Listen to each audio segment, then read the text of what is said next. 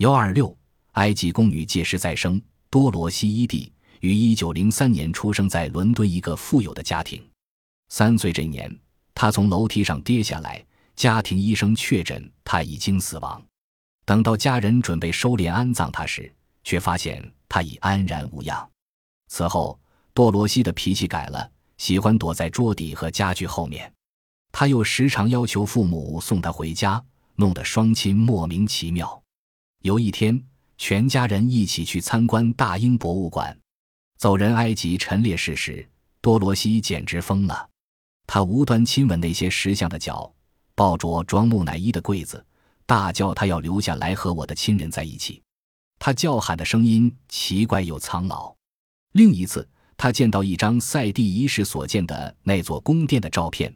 立即对他父亲说：“那宫殿是他真正的家。”这时，他相信自己是赛蒂法老宫里的女士，借尸还魂重返人间的。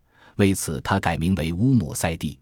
此后，他开始在大英博物馆学习埃及的象形文字。他的学习进度令教师惊异。他说是在温习还有一点印象的旧文字。一九三零年，乌姆瑟蒂和一个埃及人结了婚，并搬到埃及去住。这以后。